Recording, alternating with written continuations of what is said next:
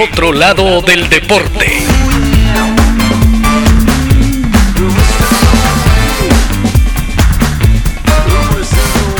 Hoy presentamos Jesse tenía planes diferentes. Esta es una transmisión del sistema televisivo del RAI de la ceremonia de apertura de los undécimos Juegos Olímpicos, directo desde el Estadio Olímpico de Berlín. Iris Borsmeyer, Frank Witkoff, Jesse Owens, Leonard Steinbach, Ralph Metcalf y Tinus Ozedar son los hombres más veloces del planeta y han clasificado a la final de los 100 metros planos, la competencia reina del atletismo. Los corredores se preparan. Las multitudes en el Estadio Olímpico de Berlín aguardan por los segundos más breves, pero intensos de las Olimpiadas de 1936.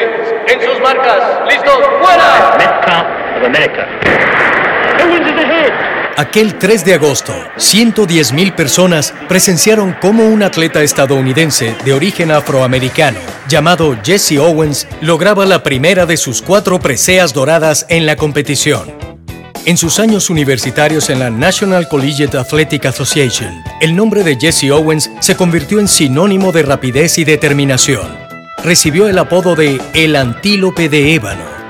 En las Olimpiadas de Berlín, el joven deportista nacido en Oakville alcanzaría horizontes mitológicos. Al día siguiente de vencer a Ralph Metcalf por un metro de distancia y a otro compatriota, Frank Wyckoff, ganó su segunda medalla en la final del salto largo, irónicamente después de escuchar los solidarios consejos de un rival, el alemán Lutz Blanc. 24 horas más tarde, Jesse Owens llega a lo más alto del podio en los 200 metros planos. Días después, participa con el equipo estadounidense en la carrera de relevos 4 por 100 y obtiene su cuarta medalla de oro junto a Metcalf y Wyckoff, precisamente. Más allá de su gesta, una serie de eventos, leyendas urbanas, mitos o como quieran llamarle, gravitaron alrededor del atleta. Uno de los mitos giró en torno a las intenciones de Hitler de utilizar a las Olimpiadas como un laboratorio para demostrar la superioridad de la raza aria. Pero Jesse tenía planes diferentes. Otro de los rumores involucra igualmente al Führer y a su negativa de estrechar la mano de el antílope de ébano. Luego se aclaró que Hitler solamente felicitó a los dos primeros ganadores de los Juegos. Tiempo después, Jesse Owens confesó que había recibido una felicitación por escrito por parte del gobierno alemán y que, sin embargo, el presidente de Estados Unidos, Franklin Delano Roosevelt, no lo invitó a los festejos en la Casa Blanca, ya que su presencia podía restarle votos en la reelección. Y para aclarar más las cosas, el atleta en su autobiografía titulada The Jesse Owens Story cuenta que Hitler lo saludó desde lejos con la mano y él le devolvió el gesto.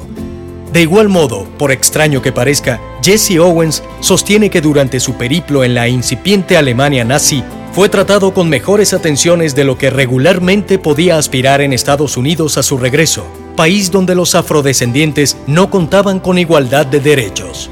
Escuchemos a Jesse Owens en la película Olimpia. Me gustaría agradecer primero que nada por esta, mi primera aventura olímpica aquí en Berlín. Estoy muy orgulloso por participar en esta maravillosa competición, con un maravilloso estadio y una maravillosa multitud. Los días fueron muy hermosos y la gente en Alemania fue muy gentil, y estoy muy agradecido por demostrar mi talento acá. Gracias.